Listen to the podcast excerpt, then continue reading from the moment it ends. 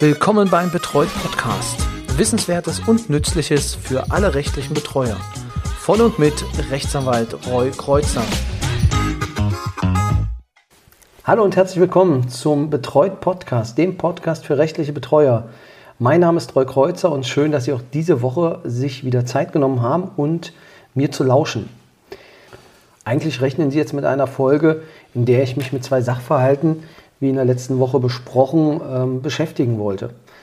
Das werden wir verschieben, denn ich habe wieder die Möglichkeit, mit Timo Buck zu sprechen. Hallo Timo. Hallo Roy und ich grüße natürlich auch die Hörer.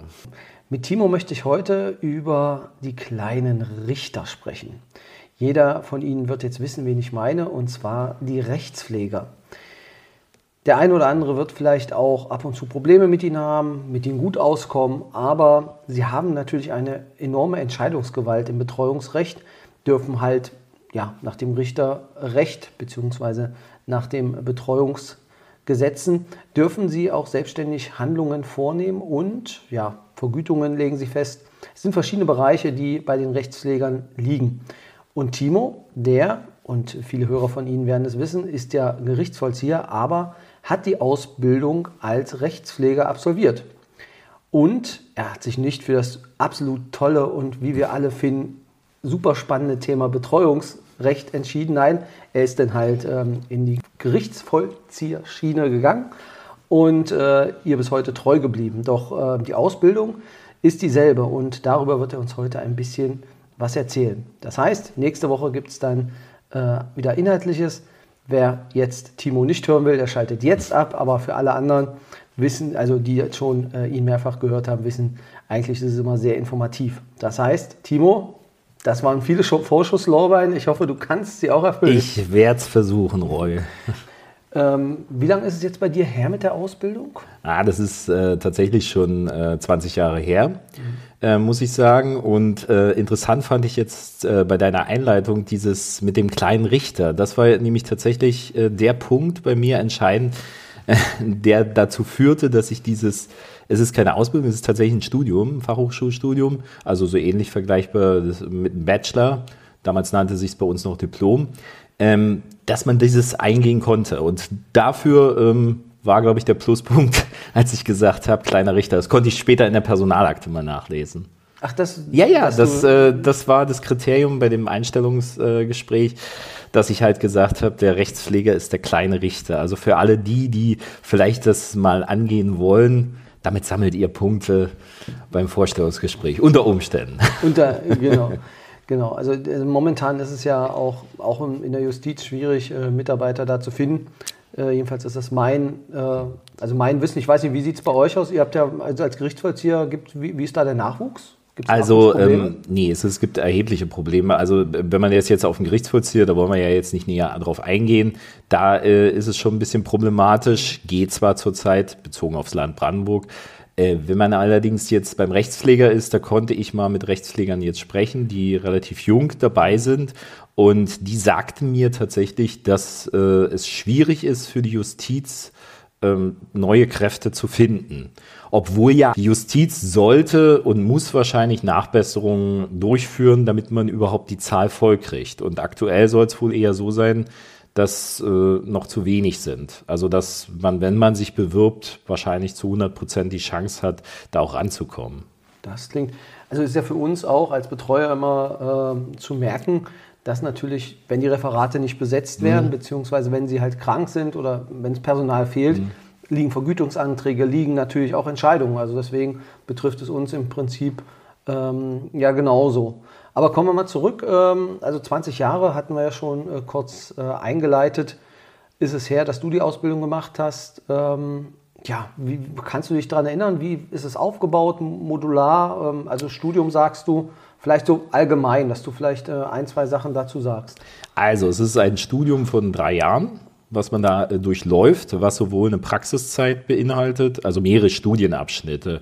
Bei uns waren es damals fünf Studienabschnitte, wovon der erste Studienabschnitt äh, sich darin widerspiegelte, dass man drei Monate so einen Einführungskurs bekommen hat, dass man mal schnuppern konnte, was alles so möglich ist. Unter anderem konnte ich da auch mal im Leichenschauhaus ähm, dabei sein, dann auch mal mit dem Gerichtsvollzieher mitgehen. Also das wird einem schon so geboten, was bietet die Justiz, was hat man für Möglichkeiten und je nachdem, was man äh, halt für Leute hat, die dieses, die diesen Abschnitt machen, kann man dann äh, erheblich feststellen, was, was hat man alles für Möglichkeiten. Der zweite Abschnitt lief Wie eher. lange dauert der in etwa? Ja, drei Also, Monate, der erste. Der erste, okay. So, der zweite ging über zwölf Monate. Das war dann rein nur theoretisch. Also das heißt, die Schulbank drücken, unter anderem Vorlesungen beziehungsweise auch so Seminare, die man durchgeführt hat.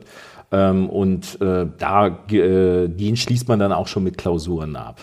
Also da wurde dann äh, unter anderem Familienrecht, was ja die Betreuung auch ein bisschen beinhaltet, dann auch Grundbuchrecht, äh, Handelsregister, Zwangsvollstreckungsrecht, ähm, Nachlassrecht, also alle äh, Bereiche im Prinzip, die später ein äh, Rechtspfleger halt äh, belegen wird, wurden da ähm, sozusagen vorgestellt in- oder ja, In diesen zwölf Monaten. In diesen äh, zwölf Monaten, okay. ja.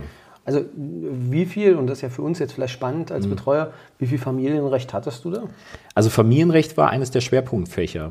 Es gab vier Schwerpunktfächer. Das war Familienrecht, Zwangsvollstreckung, äh, Nachlass und Grundbuch. Das waren die vier Fächer, die auf jeden Fall als Schwerpunkt waren. Da gab es, wie gesagt, Vorlesungen und dann eben so eine, ähm, ja, so eine Seminare, die so ähm, unter, ähm, auch nochmal extra geführt wurden. Aber das waren die vier Schwerpunktfächer, die auch entscheidend sind äh, Vom später. Stundenumfang her, kannst du es in etwa Nee, noch? das, äh, das kann ich jetzt nicht äh, genau beinhalten, wie viel das war. Also, aber es waren die Hauptfächer, wenn man es so mit der Schule vergleicht. Also in, quasi in der Woche hattest du das Ja, ja, einmal- mehrfach, mehrfach. Ah, Also okay. ja, ja, mehrfach, mehrfach. Genau, weil manchmal hat man Mhm. den Eindruck, dass da, ähm, da vielleicht das im Studium vielleicht ein bisschen zu kurz gekommen ist. Ähm, Ja, das, das ist auch immer so die Frage. Bei dem ganzen Studium ist es ja letztendlich so, man äh, schließt es ja dann mit einer Gesamtnote ab. Und es ist ja auch immer so, man hat einerseits die Theorie, es gibt die Theoretiker und es gibt die Praktiker. Und es ist natürlich so, ähm, in dem Studium durch, äh, durchläuft man natürlich Fälle, die du später nie unter Umständen hast. Und das heißt aber nicht, dass du, wenn du einen Rechtspfleger hast, ähm, dass das dann immer alles so richtig ist oder richtig funktioniert. Aber ähm, es gibt gute und schlechte. also noch einen Schritt zurück. Musst du alles durchlaufen oder? äh, Nein, auch nur, Hast, ähm, konntest da du dich dann vorher entscheiden? Nein, nein, nein, nein. Ähm, man muss, man muss, äh, es gab auch nur die äh, Schwerpunkt, Schwerpunktfächer, die dort in der Praxis durchlaufen. Und also für einige Monate ist man dann sozusagen einem Rechtspfleger unterteilt, geht zu einem Gericht und wird dort eingeteilt und muss dann halt Akten bearbeiten mit seinem Ausbilder. Genau, also du hattest quasi am Ende dann nochmal, musstest du mich mit, dich mit allen Themen Ja, beschäftigen. jeden zweiten Tag eine Klausur, Okay. soweit ich mich entsinnen kann. Und hast ja bestanden, so wie es aussieht. Ja. Weißt Also- du, wie in etwa die Durchfallquoten da waren? Oder haben sie alle durchgezogen? Das kann ich jetzt nicht mehr so sagen. Das ist äh, zu lange her. Also ich weiß es nicht. Ich weiß nur, dass, äh, dass im Laufe der letzten 20 Jahre man natürlich viele Sachen gemacht hat. Es war zum einen so, dass man gesagt hat zu vielen Rechtspflegern, okay, wir brauchen Gerichtsvollzieher, wollt ihr das nicht gleich machen? Und hat die wirklich direkt nach dem Studium schon angeworben dafür. Dann gab es welche, die auch gesagt haben, okay, ähm, Brandenburg kann oder Berlin kann euch jetzt nicht so viel bieten. Ähm, bewerbt auf, äh, euch doch einfach mal in Baden-Württemberg. So, dann haben die sich in Baden-Württemberg beworben und dann wurden sie dort auch genommen, weil sie einfach bessere Konditionen gekriegt haben. Und dann stand natürlich Brandenburg da, hat welche ausgebildet oder das Studium durchlaufen, die wurden aber dann nicht eingesetzt, weil Baden-Württemberg mehr gemacht hat oder und solche Sachen halt. Wie war so die Absprungrate bei den Mhm. Mitkommilitonen? Das kann, also ähm, erstmal, soweit ich mich entsinnen kann, keiner. Aber im Laufe der Zeit, also wir haben es nicht so gemacht, wie man es vielleicht so kennt, Klassentreffen und so, das gab es bei uns eigentlich nicht. Deswegen ist es schwer für mich jetzt im Nachhinein nachzuvollziehen, wer ist noch dabei geblieben oder wer nicht. Ich habe dann welche wiedergesehen, die die Laufbahn eingeschlagen haben, wie ich da äh, in Richtung Gerichtsvollzieher. Da habe ich einige wieder getroffen.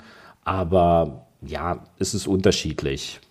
Okay, aber im Studium sagst du jetzt war jetzt, habt ihr durchgezogen oder die meisten? Nee, also da, da war es wirklich so, dass äh, alle, also da ist auch keiner meines Wissens nach weggegangen. Also die haben wirklich alle durchgezogen.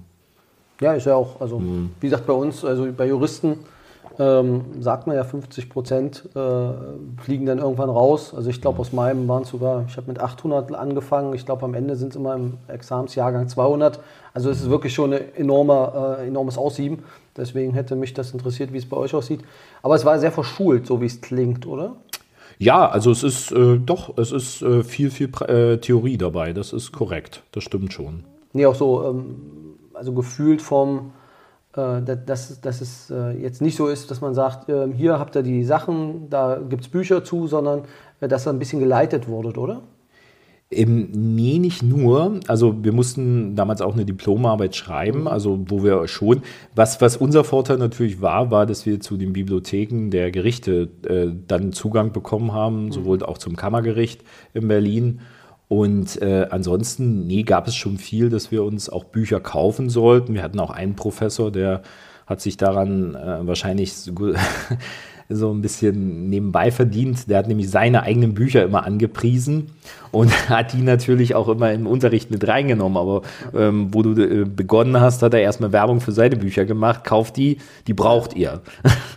Und letztlich äh, war es dann auch so, ähm, ja, haben die meisten dann auch die gekauft. Also, nee, also, du musstest schon einige Literatur zusätzlich kaufen oder solltest du auch kaufen, dass du mit dem Stoff damit gut mithalten kannst.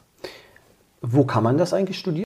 Friedrichsfelden für Berlin und Brandenburg. Ich glaube sogar auch für Mecklenburg-Vorpommern, die sich als Land damit eingeschlossen haben. Und äh, dann gibt es halt in Deutschland, äh, soweit ich weiß, in Baden-Württemberg, in Bayern noch, in Nordrhein-Westfalen, halt extra noch so eine Schulen, aber jetzt nicht in jedem Bundesland. Es okay. gibt dann die Bundesländer, weil es ist ja eine Art, man wird ja danach Beamter. Oder ist es eigentlich schon mit Beginn des Studiums? Das Auf ist Probe ja, oder denn? Oder? Ja, ja. ja. Das ist, äh, das ist ja eigentlich eine ganz gute Absicherung, dass wenn man da kommt, dass man just am ersten Tag schon Beamter auf Probe ist. Und da ist es natürlich so, da müssen die Länder auch irgendwelche Abkommen haben. Es wird ja auch bezahlt. Es ist ja nicht so, also man bekommt tatsächlich schon ein recht gutes Einstiegsgehalt. Was hast du damals gekriegt? Das kannst du bestimmt jetzt erzählen. Nee, ich glaube, das kann man auch nachlesen. Das ist ja nicht, äh, also es waren damals 1500 ähm, Mark noch, oder? Ja, müsste noch ein D-Mark gewesen sein. Ja, du bist ja schon alt. Also das ist ja, ja, danke, dass du das hier nochmal erwähnst. genau, also. Bislang äh, haben 70 Prozent deiner Hörer gedacht, ich bin jung. ja, genau, aber den Zahn wollen wir Ihnen ja gleich ziehen. Also das, äh, ne, 20, obwohl, könnten schon Euro gewesen sein. Stimmt, 2002. Ja, Oder aber es war auf jeden Fall, ähm, es waren auf jeden Fall 1500. Äh, okay. Ich glaube, nee, das waren D-Mark, glaube ich, damals ja. noch. Also es war schon. Trotzdem schon fürs. Also ja, natürlich, wenn man beginnt. Und ähm, weil es allerdings nicht gestellt wurde, muss ich dazu sagen, waren dann halt so Unterkünfte. Da musste man sich halt selber mhm. kümmern. Und was ich ein bisschen bereut habe, so äh, gegenüber euch Voll, äh, Universitätsstudenten, das so dieses Studentenleben, weil mhm. wir hatten auch viele dabei, die halt schon die ersten Familien hatten, weil das Einstiegsalter war damals bis 32 mhm. und ja, da waren einige schon dabei, die dann logischerweise schon oder nicht logischerweise, sie waren halt Ende 20 und hatten schon ihre Familien, haben dann zu Hause gelebt. Und ähm, ja, und das, das bereue ich so ein bisschen heute, dass ich diese, diese Zeit nicht hatte, die du vielleicht als Student genossen hast. Ja, das äh, kann ich äh, bejahen. Ja. An der Stelle. Nee, ähm, aber, aber spannend. Also ähm, vielleicht nochmal zurück auf Studium direkt ähm, und das verteilt bei euch. Also definitiv nicht 50-50. Ich würde jetzt mal aus jetziger Sicht sagen 80 Prozent Frauen. Mhm. Ähm, in der heutigen Zeit würde ich sogar noch mehr den Frauenanteil höher werten. Also es kommt, äh, es ist tatsächlich so, es gibt natürlich Rechtspfleger, gar keine Frage, das wird auch jeder schon festgestellt haben, der mal beim Gericht ist, dass es dort Rechtspfleger gibt und nicht nur Rechtspflegerinnen. Also ähm, bei unserem Gericht ist es ein Viertel, also einer von ein Viertel, okay. vier. Genau. Ja, aber es ist tatsächlich so, dass viele, das ist mir halt aufgefallen in all dieser Zeit, dass viele von den Rechtspflegern doch gesagt haben, okay, wir machen noch mal was anderes. Man hat ja verschiedene Perspektiven. Das ist einerseits das, was ich jetzt gemacht habe, Gerichtsvollzieher. Und dann gab es auch die Perspektive, Amtsanwalt zu werden. Das haben auch sehr viele genutzt, okay. Dass man sich da noch mal weiter qualifiziert. Und tatsächlich hatte ich damals auch die Überlegung getroffen, ob man zu anderen ähm, Gerichten wechselt. Meine Überlegung war, in jungen Jahren zum Bundespatentamt nach München zu gehen. Allerdings äh, bin ich davon abgekommen, weil man dann sagte, naja, wenn sie einmal hierher kommen, dann müssen sie auch bleiben. Und so, da war man doch ein bisschen zu unsicher. Aber äh, ich will damit eigentlich eher ausdrücken, dass Männer, ähm, ohne jetzt hier ein Klischee oder so aufzuwerfen, aber es ist doch vielfach so, dass viele dann nochmal einen anderen Weg einschlagen. Mhm. Also es ist nicht so, dass man als Rechtspfleger endet und dann nicht weiter, sondern man hat schon noch Perspektiven, die man halt machen kann und sagen kann, okay, ich gehe dorthin oder ich kann auch zum Bundesgerichtshof nach Karlsruhe gehen. Auch die suchen Rechtspfleger. So ist es nicht. Also jetzt ist ja die Frage, ist ja vielleicht auch spannend. Also wir haben jetzt eine Reform 23 wieder mhm. äh, vor uns als Betreuer. Ähm, wenn jetzt jemand sagt, ich hänge den Beruf an die Nagel, glaubst du, wenn man Betreuer ist, dass man auch ein paar gute Voraussetzungen mitbringen würde, wenn man in, die Rechts-, also in den Rechtspflegerjob rein wollen würde? Hm. Da ist jetzt wieder diese Deadline hinsichtlich des Alters. Mhm. Also, soweit mir bekannt ist, ähm, also bei uns war es damals 32, ich weiß nicht, ob das immer noch so geblieben ist. Ähm, denn das hat was mit der Beamtenlaufbahn zu tun, weil das Land natürlich sagt, wir äh, als Beamte kriegt ihr Pensionsansprüche und das ist der Hintergrund da, dass man natürlich dann keinen mehr einstellen kann, der ähm, 45 ist oder so, weil dann sind die Pensionsansprüche so gewachsen und das Land hat da nichts mehr davon. Deswegen gibt es da, äh, das ist der Grund, warum man da auch Grenzen setzt. Wenn die Grenze nicht erreicht ist, äh, denke ich mal, ist es eine gute Voraussetzung, sich dafür zu bewerben. Und ich denke, dadurch, dass man schon ein gewisses Grundwissen hat, äh, wird man es leichter dann in diesem Studium haben. Genau. Nee, spannend. Ähm, und eine Frage, die mich auf jeden Fall noch interessiert, ist äh, unter euch Studierenden, wie war da die, ähm, ja, wie waren so die einzelnen Bereiche angesehen? Also du hast ja schon gesagt, Handelsregister, du hast äh, das Betreuungsgericht. Mhm Du hast das Nachlassgericht, fällt mir jetzt auch spontan ein, die äh, Zwangsvollstreckungssachen als, ähm, als Gerichtsvollzieher. Was war unter euch so am beliebtesten? Ähm, also am beliebtesten, also man muss es unterscheiden, soweit ich in Erinnerung habe, ist es so, ähm, es gibt tatsächlich als Rechtspfleger Edel, Edelpensen, darunter zählt Nachlass. Edelpensen meint? Äh Edelpensen ist, dass man in diesem Bereich tatsächlich eine größere Chance hat, ähm, sich weiter zu qualifizieren oder eine bessere ähm, Gehaltsgruppe irgendwann zu ah, bekommen. Okay. Und da, da zählt unter anderem Nachlass dazu. Das heißt also, wenn man in Nachlass gekommen ist, war man schon sehr gut und konnte sich dann sozusagen da auch, ähm, ja, was, was, was hat in der Praxis, äh, das kann man, ist eigentlich unterschiedlich.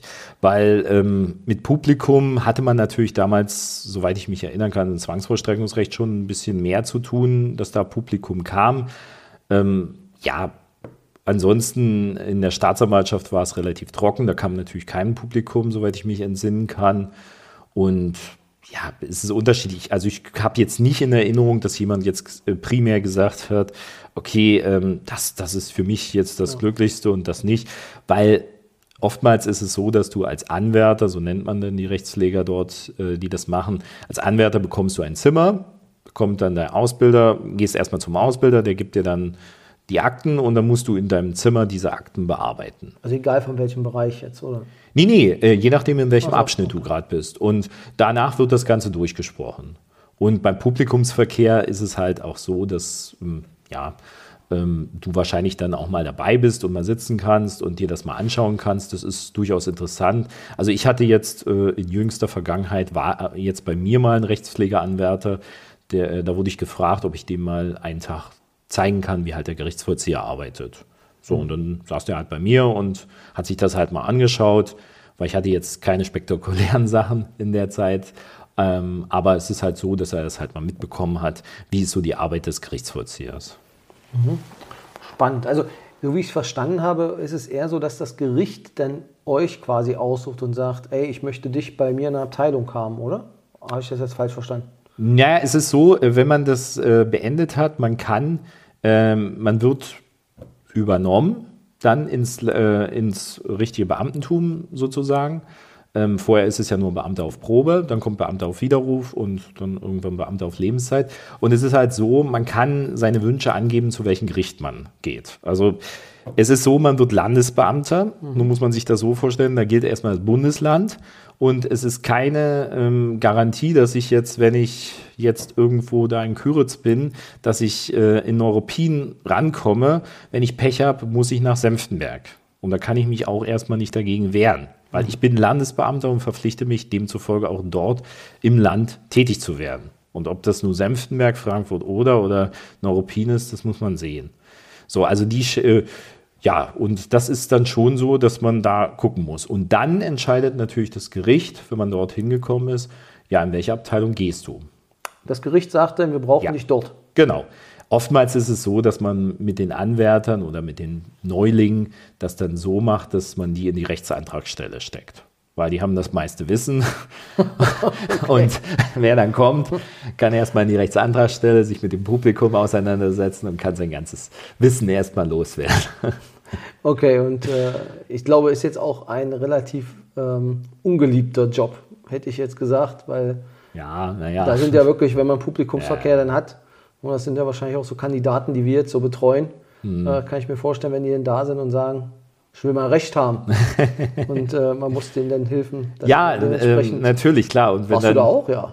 Ähm, ja warst Rechts- du auch mal in der ja, ja, ja, ja, ja. Also das, äh, ja, man läu- durchläuft vieles. Also was ich nur sagen kann, ist halt die Tatsache, wenn man in kleinen Gerichten ist, äh, kann man halt Mischpensen haben. Das ist bei großen Gerichten nicht so gegeben. Also Mischpenso bedeutet, dass ich sowohl Grundbuch als auch Familie mache, also Mhm. Betreuung oder so, aber nicht halt voll, sondern weil halt nicht so viele Rechtspfleger auf dem Gericht äh, sind, dass ich dann auch noch einen Teil Grundbuch beispielsweise mache. Was bei großen Gerichten, sage ich jetzt mal Potsdam, äh, unüblich ist, da ist man dann, äh, wenn man im Grundbuchamt ist, dann hat man auch nur Grundbuch und Weil bei beschäftigt. uns in Neuruppin ist das jetzt auch so. Ja, natürlich ist ja ein großes Gericht. Ja. zuständig sind. Okay, also die kleinen, Die wie kleinen. Zossen zum Beispiel. Oder Wie so. Zossen, genau. Da und, wäre das denn. Ja. Ah, okay. Spannend. Ja, nee, auf jeden Fall äh, ist, ein, ist ein ganz guter Einblick äh, in, in diese Welt des Rechtspflegers und äh, also für mich jetzt auch ein bisschen verständlich, dass wenn jetzt jemand vielleicht nicht Betreuungsrecht machen wollte, aber dann doch dazu verdonnert wird, ja, so habe ich dich ver verstanden, ja. dann vom Gericht, dass das sagt, schön, dass Sie da sind. Wir suchen gerade einen Betreuungsrechtspfleger. Herzlichen Glückwunsch, dann muss er das machen. Ja. Ja, also natürlich, klar.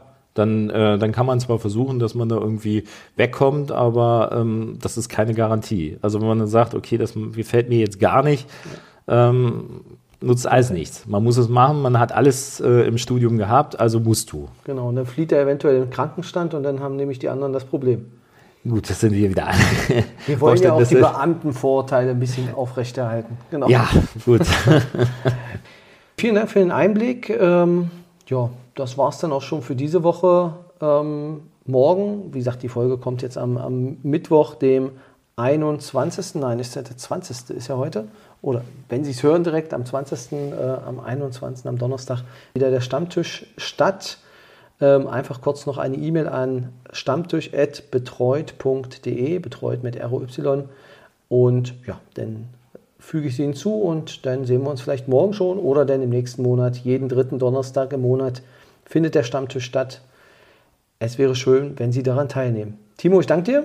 Ja, ich danke dir auch und ich denke mal, es wird nicht das letzte Mal gewesen. Nein, wir werden dann also immer mal wieder was Neues aus der Welt des Gerichtsvollziehers äh, Ja, oder andere Gebiete. Das, oder andere. Genau, du hast ja fast alles schon erlebt. Genau. Wer weiß, worüber wir das nächste Mal sprechen. ich bin schon gespannt. Aber immer bist ein sehr gern gesehener Gast und äh, Danke, danke. hast jetzt, glaube ich, die Pool Position auch was äh, die Gäste angeht. Genau. Dankeschön und Vielen äh, Dank, ja. dann